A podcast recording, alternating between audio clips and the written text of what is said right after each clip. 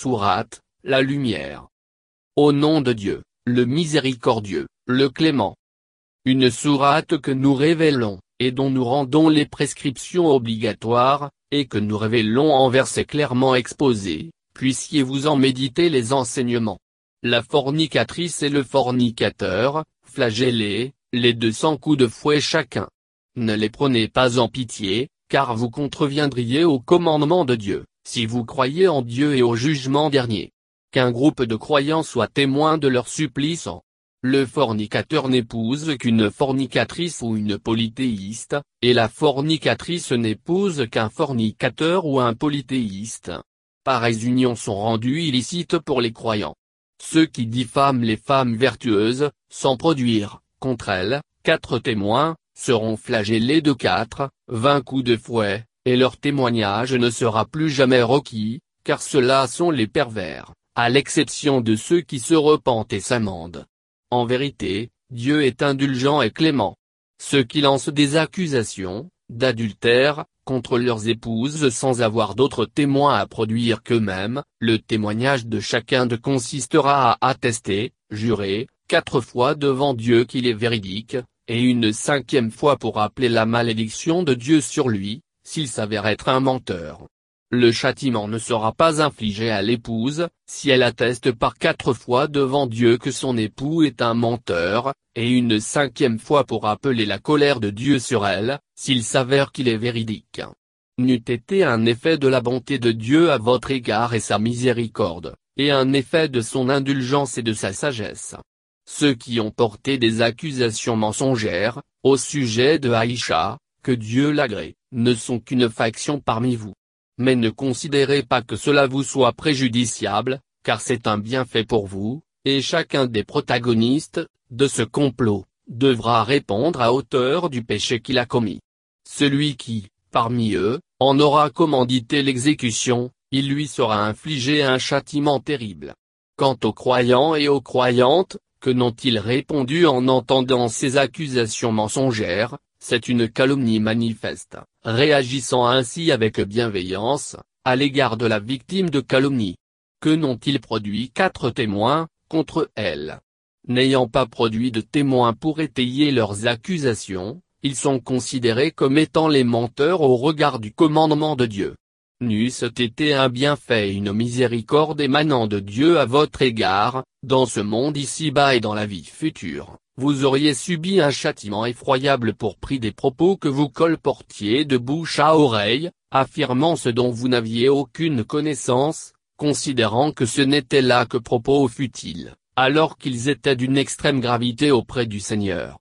Que n'avez-vous pas réagi lorsque vous les avez entendus, il ne nous appartient pas d'alimenter ces médisances. Que ton nom soit exalté. C'est là une abominable calomnie. Dieu vous met en garde de ne jamais retomber dans les mêmes erreurs si vous êtes de vrais croyants. Dieu vous énonce clairement ces signes. Il est omniscient, il est sage. Ceux qui aiment que soient colportées des obscénités à propos des croyants subiront un châtiment douloureux, dans ce monde ici-bas et dans la vie future. Et Dieu sait, et vous ne savez pas. Et n'eût-ce été un effet de la bonté de Dieu à votre égard et sa miséricorde, et un effet de sa mansuétude et de sa clémence, nul n'aurait échappé à son châtiment. Ô vous qui croyez Ne marchez pas sur les traces de Satan, car quiconque marche sur les traces de Satan, qu'il sache qu'il ordonne la turpitude et le licencieux. Et sans la grâce de Dieu à votre égard et sa miséricorde, aucun de vous n'aurait été purifié. Mais Dieu purifie qui il lui plaît, car Dieu est celui qui entend tout et celui qui sait tout que ceux qui sont comblés de grâce, émanant de Dieu, ne fassent pas le serment de retirer leur aide à leurs parents, aux pauvres et à ceux qui ont émigré pour la cause de Dieu. Qu'ils pardonnent et qu'ils renoncent à leurs ressentiments. N'espérez-vous pas vous-même que Dieu vous pardonne? Dieu est indulgent et clément. Ceux qui lancent des calomnies contre des femmes chastes, naïves et croyantes, seront maudits en ce monde et dans la vie future, où ils subiront un châtiment effroyable ce jour où leur langue, leurs mains et leurs pieds témoigneront de ce qu'ils faisaient. Ce jour-là, Dieu leur accordera leur dû équitablement, et ils réaliseront alors que Dieu est la vérité manifeste. Au scélérat, les scélérates, et au scélérate, les scélérats. aux vertueux, les vertueuses, et aux vertueuses, les vertueux. Ces derniers sont innocentés de ce qu'ils, les calomniateurs, disent. Indulgence et noble récompense leur sont réservées. Ô vous qui croyez, ne vous introduisez pas dans les maisons, en dehors des vôtres, sans vous être annoncé, et non sans avoir salué ses occupants. Cela est préférable pour vous. Puissiez-vous en tenir compte. Si vous n'y trouvez personne, n'y entrez pas. Attendez que la permission d'y entrer vous soit accordée. Si on vous demande de partir, partez. Cela est plus convenable pour vous. Dieu est informé de vos agissements. Il ne vous sera pas reproché de vous introduire dans des demeures inhabitées dans lesquelles se trouvent des effets vous appartenant. Dieu connaît bien ce que vous divulguez et ce que vous taisez. Exhorte les croyants à détourner leur regard, de ce qu'il ne leur est pas permis de regarder, et à préserver leur chasteté. Ils n'en seront que plus purs. En vérité, Dieu est informé de leurs agissements.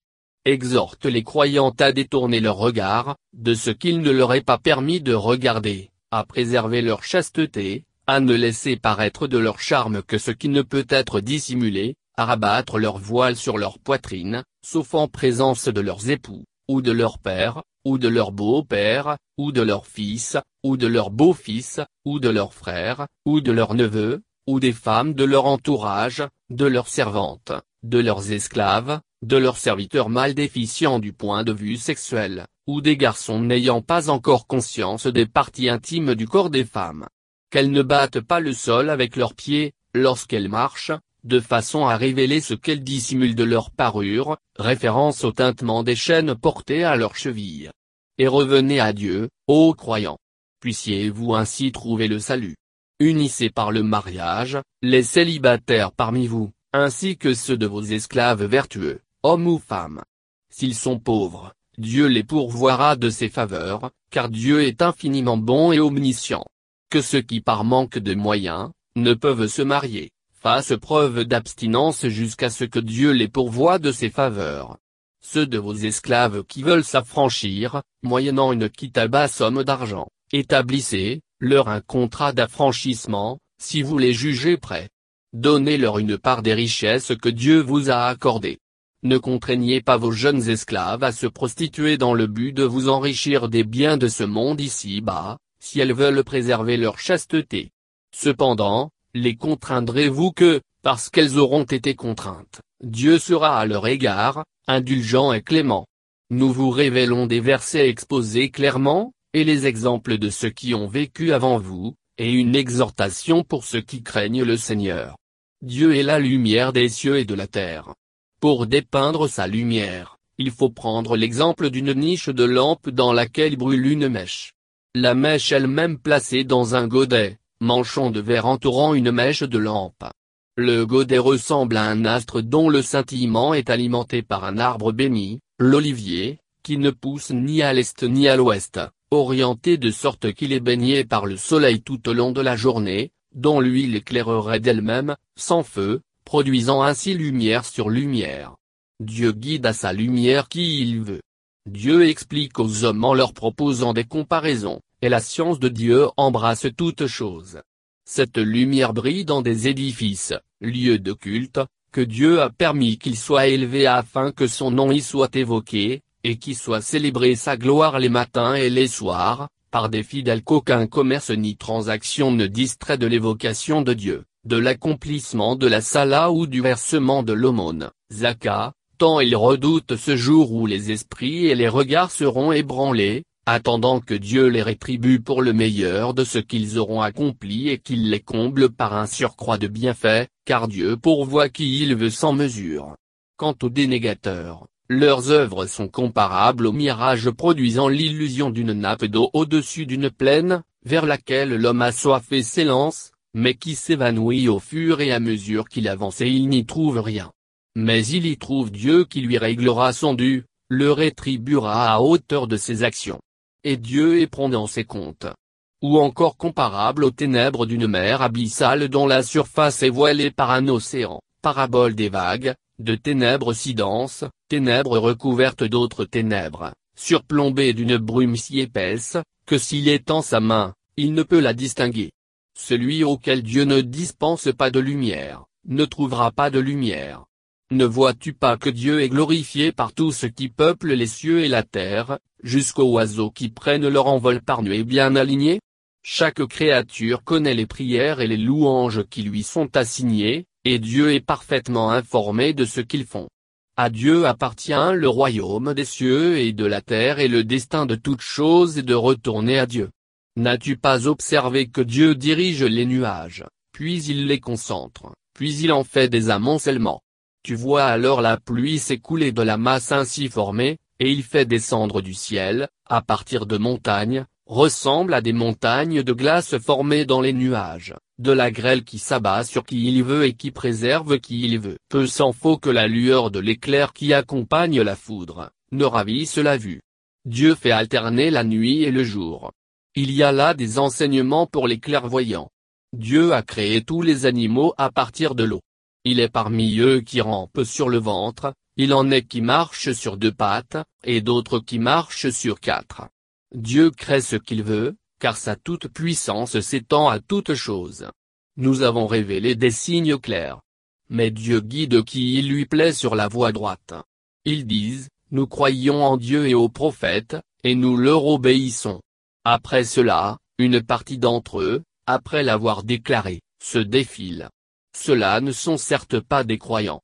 Lorsqu'ils sont appelés à s'en remettre au jugement de Dieu et de son messager, pour que celui-ci tranche à propos de leur litige, une partie d'entre eux refuse. Mais s'ils savent qu'un jugement peut être rendu en leur faveur, ils obtempèrent docilement. Serait-ce que leurs cœurs sont sclérosés, ou qu'ils sont en proie au doute, ou qu'ils craignent que Dieu et son messager soient injustes à leur égard. Il n'en est rien. Ce sont plutôt eux qui sont injustes. Car les croyants, lorsqu'ils sont appelés à s'en remettre au jugement de Dieu et de son messager afin que celui-ci tranche à propos de leur litige, répondent, nous avons entendu et nous obéissons. Et ce sont ceux-là les bienheureux, car ceux qui obéissent à Dieu et à son messager, qui craignent Dieu et se préservent de lui, ceux-là sont les triomphateurs. Ils jurent par Dieu, en leurs serments les plus solennels, que si tu leur en donnes l'ordre, ils iront au combat. Dis-leur, ne jurez pas, votre obéissance est bien connue. Dieu est parfaitement informé de vos agissements. Dis-leur, obéissez à Dieu et obéissez au messager. S'il refuse, il, le messager, ne devra répondre que de ce qu'il fut chargé de transmettre, et vous devrez répondre de ce qui vous a été transmis. Si vous lui obéissez, vous serez bien guidé. La seule mission qui incombe au messager est de vous transmettre le message en toute clarté. Dieu a promis à ceux d'entre vous qui croient et accomplissent des œuvres pieuses, de les établir en vicaires sur terre, de leur accorder le pouvoir, comme il l'avait fait avec ceux qui ont vécu avant eux, d'affermir le culte qu'il a agréé pour eux, et de faire que leur crainte se transforme en quiétude. Ils m'adoreront sans rien m'associer. Ceux qui après cela renieront leur foi, ceux-là seront les véritables pervers. Observez la sala. Acquittez-vous du versement de la zaka. Obéissez au messager. Peut-être vous sera-t-il fait miséricorde. Ne crois pas que les dénégateurs pourront empêcher les desseins de Dieu sur terre de s'accomplir. Leur refuge éternel sera l'enfer. Un bien funeste sort que le leur. Ô vous qui croyez, que vos serviteurs et ceux de vos proches qui n'ont pas encore atteint la puberté, vous demandent la permission avant d'entrer chez vous à trois occasions, avant la prière de l'aube, à l'heure de midi au moment où vous vous déshabillez, pour la sieste, et après la prière du soir. Trois moments d'intimité en dehors desquels libre à vous qui vivez sous le même toit, de circuler et de vous rendre les uns chez les autres. C'est ainsi que Dieu vous expose clairement ses préceptes. Il est omniscient et sage. Que les enfants issus de votre entourage, lorsqu'ils atteignent l'âge de la puberté, demandent la permission avant d'entrer chez vous comme le firent leurs aînés. C'est ainsi que Dieu vous expose clairement ces signes. En vérité, Dieu est omniscient et sage. Aux femmes ayant atteint un certain âge, et qui n'espèrent plus se marier, aucun reproche ne sera fait si elles ôtent leur voix à l'extérieur, sans dévoiler indécemment leur atour. Qu'elles s'abstiennent toutefois de le faire, alléger leur voile, et ce serait préférable pour elles. Dieu entend et sait tout. Aucun reproche n'est à faire à l'aveugle, au boiteux, au malade ni à vous-même si vous prenez vos repas en commun, dans vos propres maisons, ou dans celles de vos pères, de vos mères, de vos frères, de vos sœurs, de vos oncles paternels, de vos tantes paternelles, de vos oncles maternels, de vos tantes maternelles, dans une maison dont vous possédez les clés, dont vous assurez la tendance, ou celle d'un ami. Aucun reproche ne vous est fait si vous prenez vos repas en commun ou séparément. Mais lorsque vous entrez dans une demeure, saluez-vous les uns les autres. C'est là un usage béni et plaisant prescrit par Dieu. C'est ainsi que Dieu vous expose clairement ces signes, puissiez-vous y réfléchir. Les vrais croyants sont ceux qui ont cru en Dieu et en son messager et qui, lorsqu'ils sont réunis autour d'une question d'intérêt général, ne se retirent qu'après lui en avoir demandé l'autorisation. Ceux qui sollicitent ton autorisation sont ceux qui ont vraiment foi en Dieu et en son messager. S'ils te demandent de les autoriser à se retirer pour des raisons personnelles, autorise qui tu voudras. Implore pour eux l'indulgence de Dieu, car Dieu est indulgent et clément. N'interpellez pas le messager comme vous vous interpellez les uns les autres. En vérité, Dieu connaît bien ceux d'entre vous qui s'éclipsent discrètement. Que ceux qui contreviennent à ses commandements prennent garde d'être affligés par une épreuve ou de se voir infliger un châtiment douloureux. N'est-il pas que tout ce qui se trouve dans les cieux et dans la terre appartient à Dieu? Il sait donc dans quelles conditions vous vous trouvez et lorsqu'ils seront ramenés à lui, il leur rappellera leurs actions. La science de Dieu embrasse toutes choses.